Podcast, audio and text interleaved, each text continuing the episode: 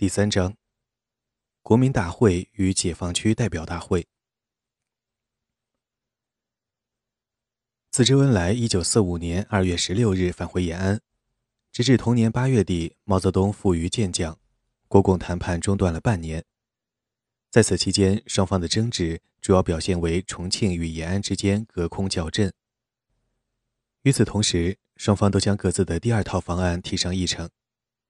如前所述。国共都制定了两套方案：战时内阁、联合政府、提前行宪、解联。当双方的第一方案遇阻之后，两党随即推出各自的第二套政治部署。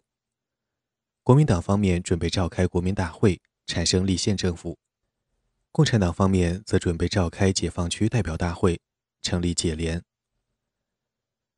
两个大会一旦召开，意味着中国将产生两个政府。两党的举措与意图。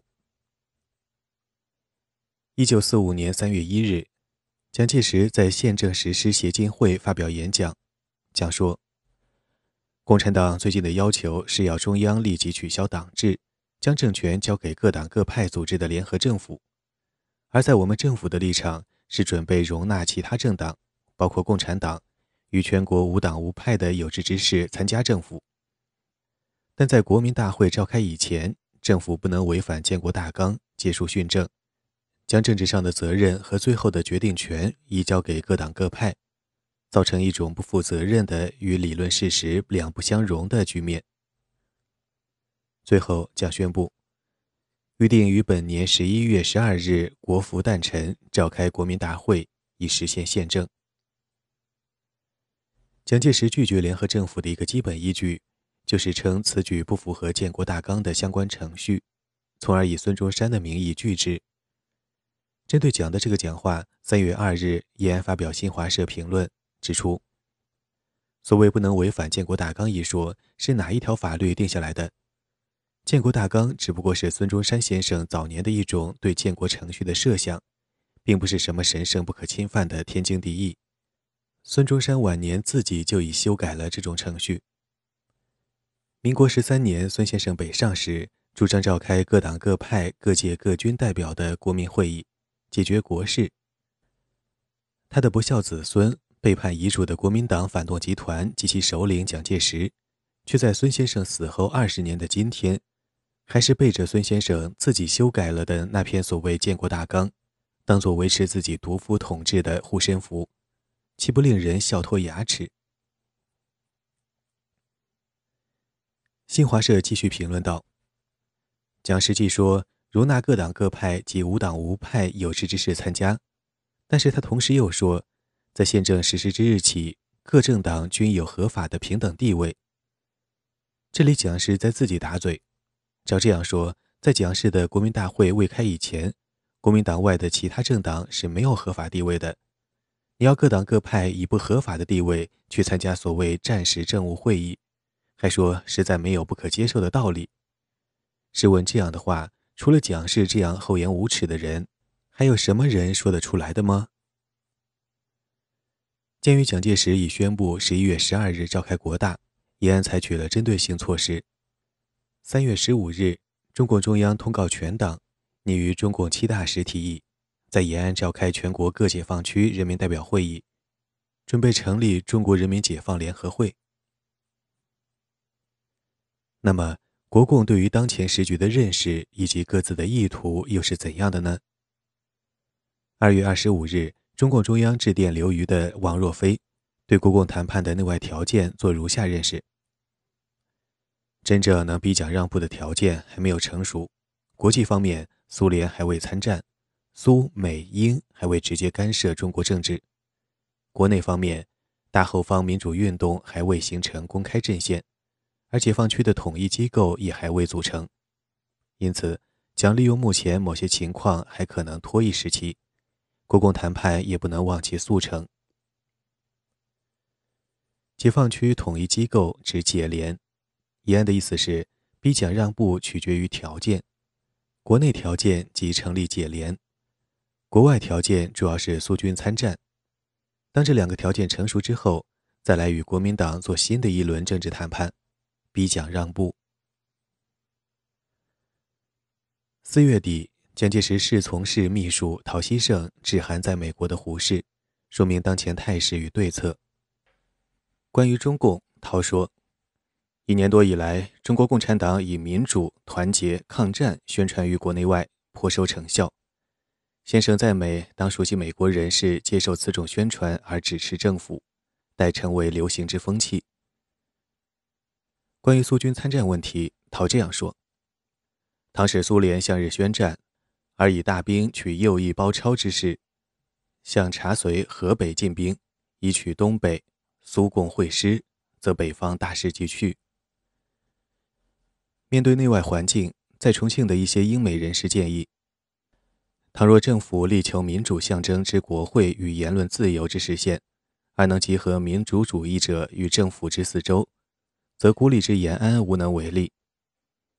陶希圣接着说：“政府亦有鉴于此，日益向民主之方向而进行，而今冬之国民大会乃为进行之一目标。”在这里，陶希圣把召开国大的意图说清楚了。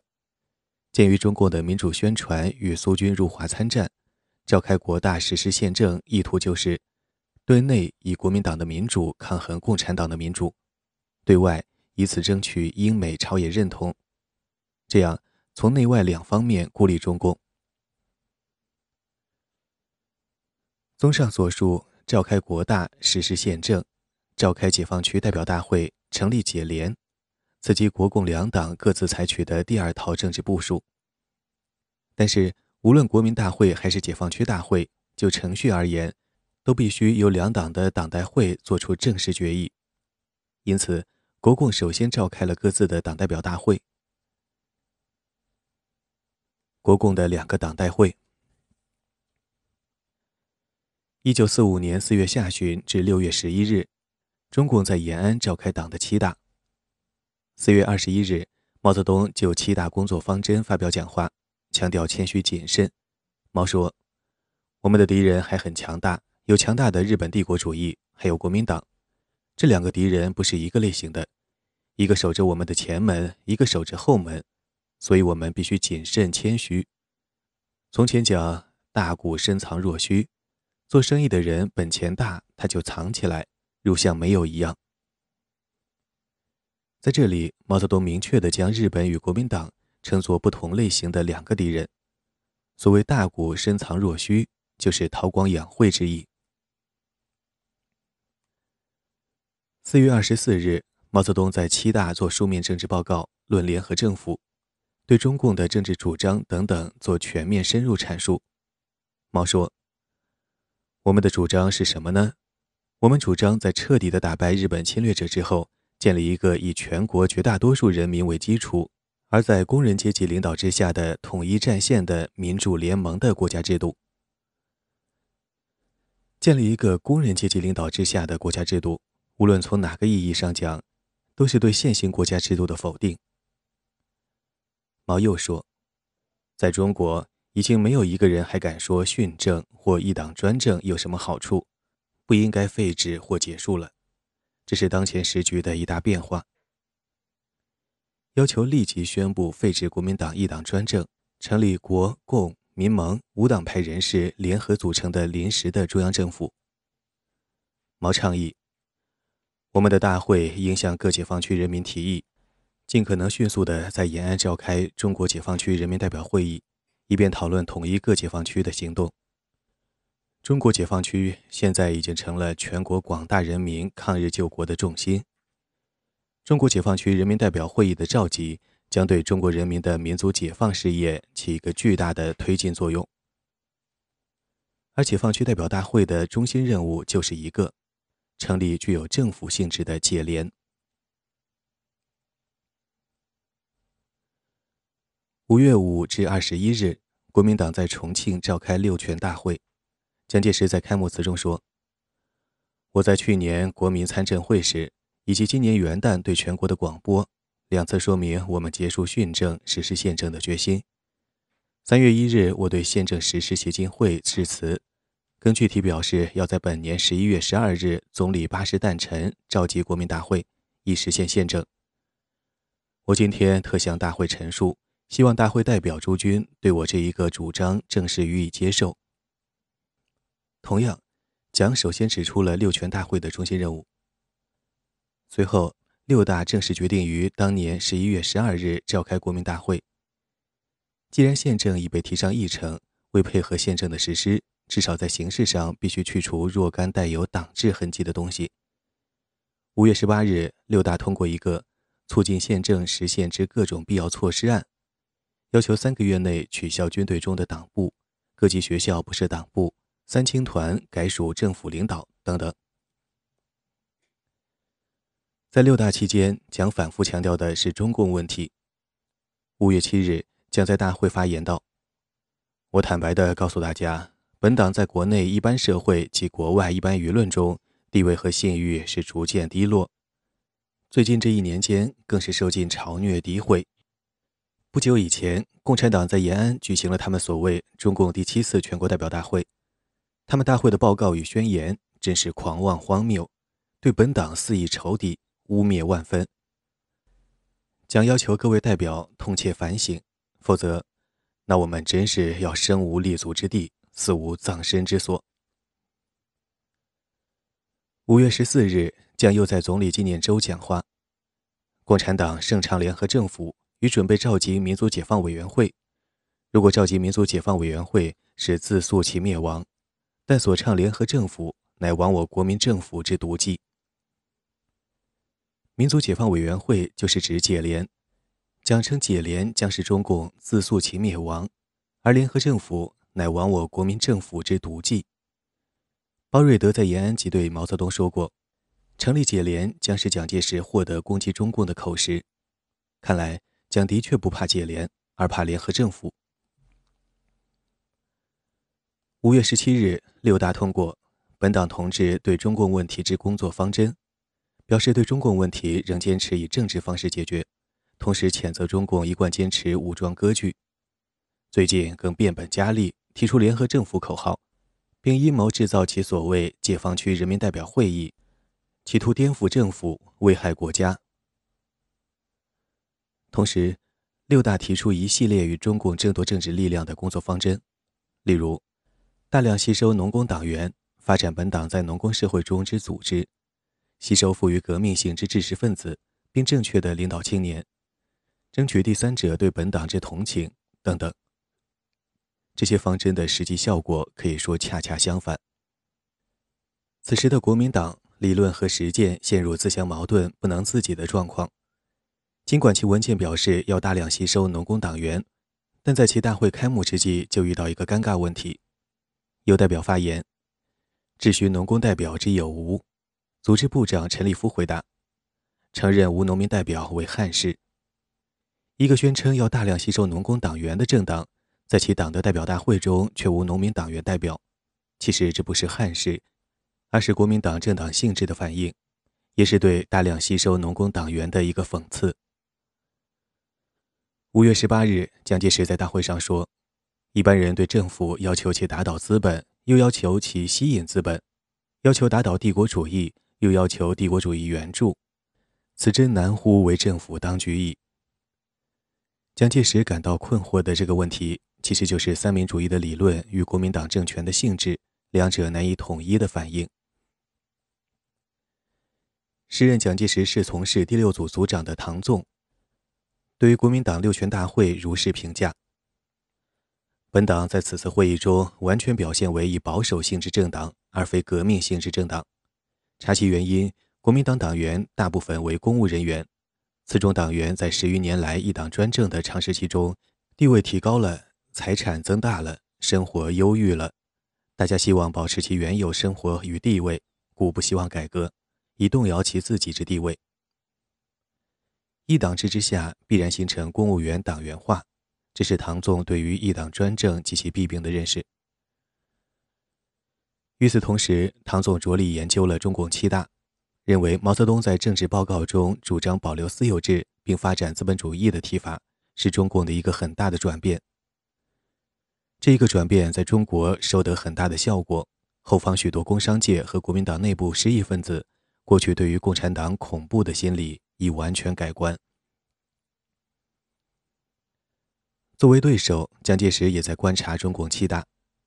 七月十六日，蒋在日记中写道：“研究中共第七次全国代表大会经过、内容，对于其新增党章、党员与群众及上级与下级之联系一条，殊有仿行价值。本党臣愧不待，若不急起直追，则亡无日矣。”在这里，蒋介石注意到党员与群众的联系这个问题。中共七大党章规定，党员必须与工人群众、农民群众以及其他革命人民建立广泛的联系，并经常注意巩固与扩大这种联系。刺激中共的群众路线，群众路线是毛泽东思想的精髓之一。蒋氏不仅注意到这个问题，并且承认本党诚愧不待，不仅反映了蒋对中共的观察，同时还反映了这个问题上蒋对两党的比较。不久，唐纵将其对中共七大的研究报告呈蒋。七月二十日，蒋批示：交中央党部做一比较研究，以此改进。比较与改进，也就是借鉴对手的经验之意。关于中共党章中对于党员权利等项规定，未作批示，本党应切实仿效实施。对照比较，参考借鉴对手的经验，此为政治家通常采用的方法。问题在于。许多问题可以认识，但未必能够仿效实施。五月三十一日，毛泽东在中共七大做总结发言。毛说：“我们中国有无产阶级、大资产阶级、中间阶级，这三个阶级都在活动，尤其是在抗日战争快要胜利的时候，都在那里准备日本打垮以后干什么。去年九月召开的民主同盟代表会议，日前召开的国民党第六次全国代表大会。”和正在召开的我们党的第七次全国代表大会，就是这种准备的体现。在这里，毛之所言，实际上就是对国民党、共产党、民主同盟三个党派及其三个大会的集中总结。面对抗战临近结束，三个党派都在活动，三个方面先后召开的各自的三个大会，并且提出了相同的一个问题：都在那里准备日本打垮以后干什么？这个问题的提出，其实质就是，在中国应当争取怎样一个抗战结果。第三方面的斡旋，当国共谈判陷入僵局之际，这就为第三方面登台亮相、出面斡旋提供了条件。关于第三方面及其政治代表民主同盟，四月二十四日，毛泽东在中共七大做口头政治报告。其中有一段专门论述，毛说：“中间阶层是动摇的，无论哪个中间阶层都有它的动摇性。坚决的阶级就只有两个：无产阶级和大地主、大资本阶级。他们的政治代表分别是共产党和国民党。自由资产阶级也同我们争领导权。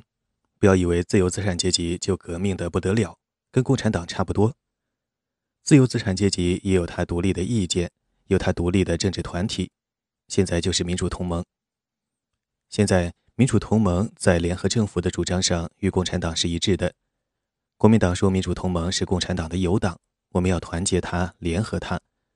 但是他有他的独立的意见，他现在是左右开弓，区别于两方面进行两条战线的斗争。一方面是不赞成国民党一党专政，另一方面也不完全同意共产党。他说：“他是站在国民党和共产党的中间。”这个话说得很透彻，是对的。他自己规定了他的性质，属于中间派。动摇也同我们争夺领导权，独立意见，左右开弓。我们要团结他。这些就是毛泽东对于民盟的基本认识和结论。第三方面既然站在中间，左右开弓，因而具有一种特殊的作用。国共之间居中斡旋。王世杰时任参政会主席团主席。五月二十六日，第三方面的几位头面人物楚辅成、黄炎培、左顺生向王世杰表示：中共问题，政府应继续与延安谈判。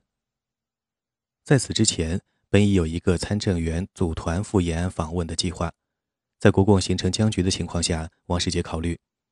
不妨任延安视察团傅斯年、王云武诸军赴延安一行。随后，王将这一意见报告蒋，蒋先生亦以为可。这样，几位参政员访延一事提上日程。六月一日，王世杰约请黄炎培、楚辅成、王云武、冷玉、傅斯年诸人，在蒋先生官邸商中共问题。当今决定由彼等先电延安，寻其态度。关于第三方面，这次出面斡旋，蒋的态度是：无成见。诸君意如何，当照办。这是个配合的意思。按照六月一日与王世杰的商议，翌日，楚辅成、黄炎培、冷玉、王云武、傅斯年、左顺生、张伯钧七位参政员致电毛泽东、周恩来，表示团结问题之政治解决，久为国人所渴望。自商谈停顿，参政会同仁深为焦虑。日前经辅成等一度急商，一致希望继续商谈。该电由黄炎培、傅斯年起草。第三方面的复延之旅能否成行，一方面需得中共同意，另一方面还需国民党首肯。因此，他们在向延安发电征求意见的同时，又向国民党展开游说。六月七日，左顺生向国民党方面表示，国共谈判陷于停顿，长此僵持，恐酿内战。过去参政会曾决议派遣延安考察团。但团员均系无党派人士，对于党派问题无兴趣，亦无主张，故其未成行。今赫尔利大使对此亦发积极精神。本人相任国共两党必可接近，对于调停此问题颇具信心，甚愿政府能允许本人前往延安一行，从中调解。如果政府不能自动请本人前去，则本人愿以私人旅行名义前往，希望政府不必阻拦。即使以私人旅行的名义也要去延安，左顺生之所以抱有如此强烈的愿望，其实并非什么颇具信心。道理很简单，只要踏进延安，就是对其个人声望的提升。六月十八日，毛泽东、周恩来复电七位参政员，表示国民党拒绝党派会议，坚决召开包办分裂之国大，以进一步造成内战危机。诸公的热心呼吁，倘能使当局觉悟。我党无不乐于谈判。毛周之电指出了当前的症结，刺激国大问题。该电同时欢迎其参政员访问延安。同日，毛泽东令电留驻重庆的王若飞，估计蒋得此消息后，不一定要他们来。如仍许其来，即使无具体内容，只来参观，亦应欢迎之。十八日下午，王若飞将中共的复电转告了黄炎培。黄随即将此消息转告了国民党方面的雷震。由于国民党已经无能为力，在得知毛泽东复电之后，六月二十三日，王世杰向蒋建议，对楚、左等七人赴延安之意已予同意。贺立大使亦为美方可供给飞机便利。对此建议，蒋先生同意。六月二十三日，贺尔利约见民盟人士，表示。美国方面竭诚希望中国内部能切实团结。目前国共问题之僵持状态必须打开，中国政治上之第三力量对此必须有所尽力。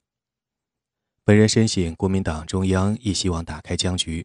蒋委员长曾亲向本人表示，如中国能民主团结，则许可立即成为与华盛顿、林肯相同之伟人。由此可知，蒋委员长并无拒绝与中共团结合作之意。此时的赫尔利，其处境与国民党大体相同，也是处于无能为力的地位，因此只能表示对第三方面的依重。这样，参政员组团访问延安一事，国共美三方均打开绿灯。既然出面参加调停，就必须有一个调解方案。六月二十六日，七位参政员商定出一个三点方案，作为国共重开谈判的基础。三点方案如下：一。由政府迅速召集政治会议。二，国民大会交由政治会议解决。三，会议之前，政府先自动实现若干改善政治之措施。七人同时决定，由左顺生将该方案写成书面报告，交邵力子转蒋介石，四同意后携赴延安。此时，由于国大问题成为国共对峙的焦点，因此第三方面的调停方案围绕这个问题展开，其核心是召开一个政治会议，由这个会议解决国大问题。这样，在中共的党派会议和国民党的政治咨询会议均被对方否决之后，第三方面提出了第三个建议——政治会议。而第三方面为政治会议规定的主要任务是解决国大问题。六月二十七日上午，楚辅成等七人与王世杰、邵力子在中央研究院商讨三点方案。看来王世杰对该方案相当不满，但王并不以自己的名义拒绝。王说：“该案如送领袖，必大遭俘怒。”领袖指蒋，也就是以蒋的名义表示不满。王氏此言一出，几位参政员顿时心灰意冷，表示：“延安行作罢是了。”当日下午，七人会商，准备散伙。这时，黄炎培说：“撞壁须撞倒壁，今壁尚未见，仅凭旁人预测是将撞壁，便放手了，岂为合理？”黄炎培的意思是，尚未见到蒋，仅凭王世杰几句话就作罢散伙，岂为合理？于是决定下午见蒋，去撞一次壁，为免遭俘怒，商定不再向蒋介石递交书面方案。仅由楚辅城做口头建议。当日下午见到蒋时，大约仍出于对蒋的顾虑，三点意见，楚辅成仅提出前两项，未提第三项。对此，蒋答：“于无成见。”撞壁竟撞过这一关，众人虚惊一场。所谓“必大遭福怒”，不过是王世杰假传圣旨。大约因赫尔利赴延安时自作主张。结果造成国民党极为被动的前见。王世杰虽然赞成七位参政员复言，但却不赞成他们自提方案。六月三十日，王世杰对王云武、楚辅成、傅斯年三人说：“彼等赴延安，只宜主张国共续谈，不宜自提主张，免使政府陷于困难。不能自提主张，等于抹杀第三方面的政治地位，因此这个意见不可能被接受。”七月一日，楚王云武因病未能成行，楚辅成、黄炎培、冷玉、傅斯年、左顺生、张伯钧六位参政员在王若飞陪同下飞抵延安。毛泽东、朱德、周恩来等到机场迎接。毛与黄炎培是头一次正式见面。毛对黄说：“从前在上海江苏省教育会为都委举办的演讲会上见过黄。”七月四日。中共与六位参政员达成两点共识：一、停止国民大会进行；二、从速召开政治会议。尽管双方都同意尽快召开政治会议，但对该会议的主要议题却并不完全相同。第三方面侧重于解决国大问题，而中共对于政治会议的要求与先前的党派会议基本相同，希望该会议主要商讨结束一党专政，建立联合政府。但是。这个问题仅仅作为中共自己的意见提出，并不要求对方答复或同意，第三方面留出余地。六位参政员在延安总共逗留五天，左顺生留下了这样的印象：他们的招待所设备虽异常简单，打扫的却十分清洁。招待所的厕所是几个土坑，可是装的有沙门，地下撒了不少的石灰，绝少苍蝇、蚊子之类。从这些极为细小的事情上，左顺生却看出了这样一个问题：中共志不在小。停开国大是此次参政员访言与中国方面达成的最为重要的一项共识。七月五日，六位参政员返回重庆。如前所述，参政员赴言之前，王世杰曾反对他们自提主张。七月六日，王世杰见到他们，在当天日记中，王写道。彼等在言仅同意两条件：一为国民大会之停开，二为召集政治会议。言下颇为不满。由于国民党六全大会已经作出决定，十一月十二日召开国大，因此第三方面与中共达成的关于停开国大的共识，实际上又一次孤立了国民党。七月七日，第四届国民参政会第一次会议开幕。此次参政会的一项主要议题就是对召开国大一事作出决议。参政会并不是一个权力机构，但在形式上具有一定的准民意机构的性质，集中了一大批具有社会影响的各界人士。因此，参政会赞成与否，将对国民党这项决议造成直接的正面或负面的影响。七月十四日，参政会专题讨论国大问题。当日，黄炎培等公开发表声明。不参加此次讨论。声明表示，若各方主张，尤其是有组织者之意见尚未触通，而据欲仓促召集、仓促制定，则其后患不堪设想。这里的有组织者主要指中共，以及与中共未充分协商之前，不应强行做决定。第三方面此举引起蒋介石极度不满。七月十五日，将在日记中写道。左顺生等参政员借名共党反对召集国民大会，否则就是政府准备内战、制造分裂之口号加以痛喝；而若被及此从中操纵，挟以自重，且以退席与声明为威胁，使参政会对国民大会不能有一明确之决议，此等无耻政客实为汉奸之不如。国大问题的核心为两点：其，国大召开的日期。其二，国大旧代表的资格有效与否。最后，在王世杰的斡旋下，七月十九日参政会形成这样一个决议：关于国民大会之日期，本会同仁意见未尽一致，本会自不提出具体建议，由政府斟酌情形决定。关于国民大会代表问题，请政府参照本会各参政员提案，衡量法律与事实，妥定办法，务使国民大会具有极完满之代表性。这就是说，参政会既未表示反对，也未表示同意，而是将问题推开，由政府酌情决定。所谓政府酌定，实际上就是由国民党酌定。因此，在蒋介石看来，这是中共的失败。蒋在当天日记中写道：“雪挺来谈本日参政会所通过关于国民大会决议案，亦如预期希望也。此则中共之又一失败。”一个党派之不附和中共反对召开国民大会之主张也。其实参政会议清楚载明，本会同仁意见未尽一致。此言之意，实际上就是对国民党六大全会关于召开国大的决议意见未尽一致。可以这样认为，第三方面既未符合共产党，又未符合国民党，既表示由政府酌定，有利于国民党，又表示意见未尽一致。有利于共产党。这个中性的表态较为典型的体现了第三方面的政治姿态。中共关于解代会的筹备，在中国任何意义上的政治改革，其最为深刻的根据，无不出自军事实力的消长与对比。中国之所以敢于筹备召开解放区代表大会，准备成立解联，其依据也在这里。那么，此时此刻，中共对于国共力量对比是怎样具体评估的呢？一九四四年十月十日，周恩来在延安发表题为《如何解决》的演讲，其核心就是谈国共力量的对比。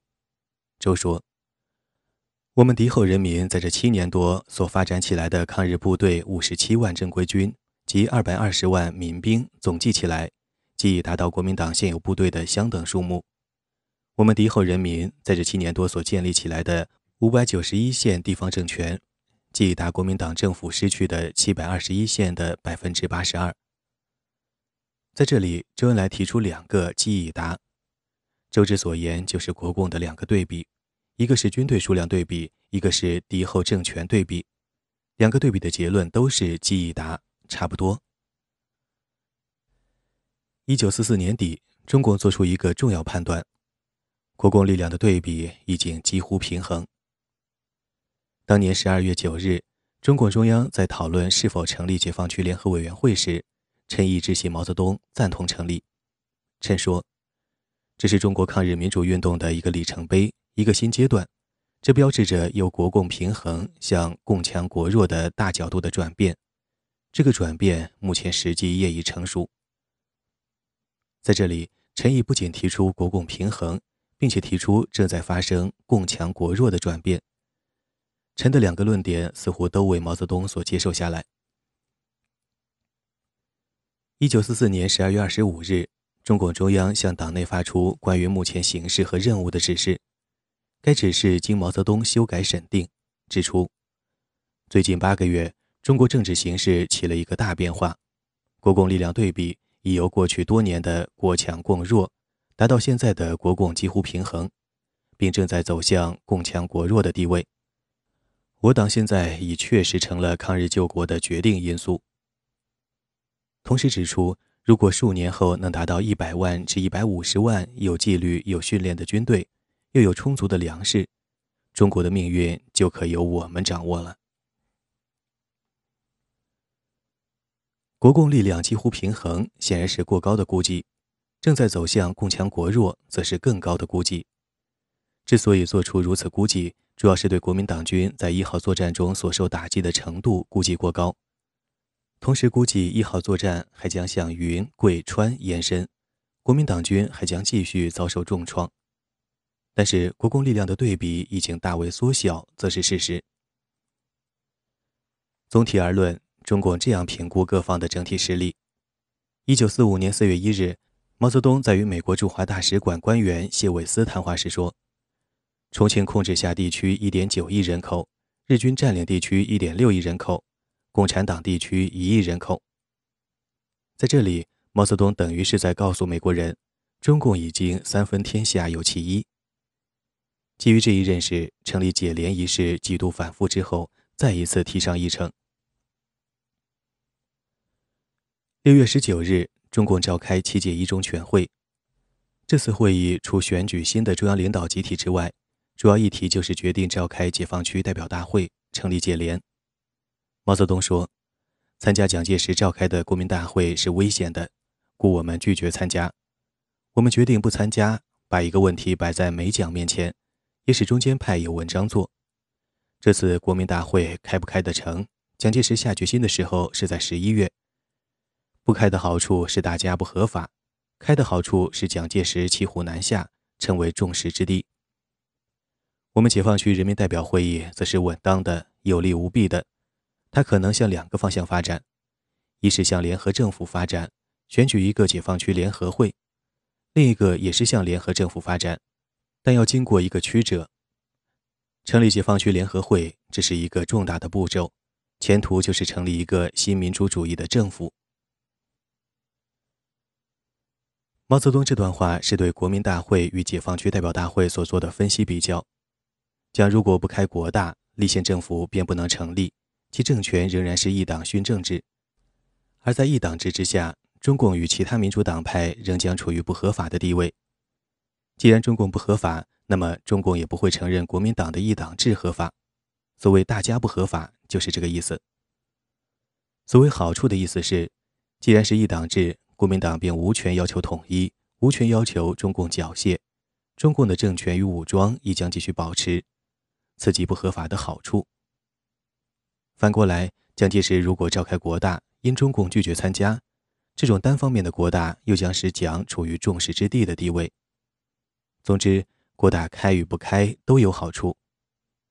相反，毛泽东认为，中共召开解放区大会，成立解联，则是稳当的。解联既可以成为以中共为主体的联合政府、新民主主义政府，同时也可以与国民党建立联合政府，从而在此基础上继续维持国共合作的局面。周恩来在七届一中全会上发言说。国民党如独裁的召开所谓国民大会，我们就召开解放区人民代表会议，同他对立，日期定在十一月。现在民主党派和外国记者也知道我们要开这个会，这样国共的两个大会都预定在十一月，以示对立。七届一中全会通过了关于召开中国解放区人民代表会议及其筹备事项的决议。六月二十一日，陕甘宁边区参议会发表通电，希望各解放区迅速派出代表来延安，参加解放区代表会议的筹备工作。此后，各军政群众团体纷纷表示响应陕甘宁边区参议会的通电。解放日报几乎天天刊载有关这个会议的消息。七月十三日，中国解放区人民代表会议筹备委员会正式成立，周恩来等二十五人为常务委员。当日，筹委会发表通电，决定中国解放区人民代表会议于中华民国三十四年十一月在延安举行。通电称，该会议将是一个促成国民党一党专政之迅速结束与民主的联合政府之迅速产生的大会，从而公开宣告中共将单独成立一个联合政府。根据中共中央指示，各解放区举行了解放区大会代表选举，苏中地区便选出了季方、黄一峰等十余代表。之所以要将两个大会摆在一起召开，形成公开对立，就是要以此方式表示国大不能代表解放区。周恩来说：“拿我们解放区人民代表会议所要进行的这种选举，和国民党今天在大后方所要进行的伪国民大会来对比，那真是一个明显的真伪的对照。国民党硬要冒充全国国民大会，我们只需问他在沦陷区有一万万六千万人口。”你是不管的，在解放区的一万万人口，你是不要的，剩下来的大后方人口已经占了全国的少数。此言之意就是国大不能代表解放区和沦陷区，国大只不过是中国的三个区域当中一个区域的会议，并且人口还是少数，因此只是冒充全国国民大会。八月六日，周恩来致电李济深。十一月，各解放区将在延安召开人民代表会议，欢迎派员前来。周电表示，直至日本投降前数日，解放区代表大会仍在积极筹备。本章小结：国共两党各自召开的全党代表大会，分别决定召开国民大会和解放区代表大会，这是继联合政府与参加政府的对立之后。国共之间形成的新的一轮政治对立，而且是在更高的层面上形成的更为严重的对立。两个大会一旦召开，意味着中国将同时产生两个政府，一个是以国民党为主体的立宪政府，另一个则是以共产党为主体的中国解放区联合委员会，新民主主义的政府。召开国大的意图是制颁宪法，实施宪政。而宪政的意图是以此摆脱训政的独裁之名，从而以立宪政府的名义抗衡联合政府。在这里，所谓民主立宪，实际上已经脱离了其本来的意义，成为一种纯粹的政治手段。正如毛泽东所说：“国共对立是中间派有文章做，六位参政员组团访言，正是要在国共之外做出第三篇文章。”参政员与中共达成了停开国大的共识。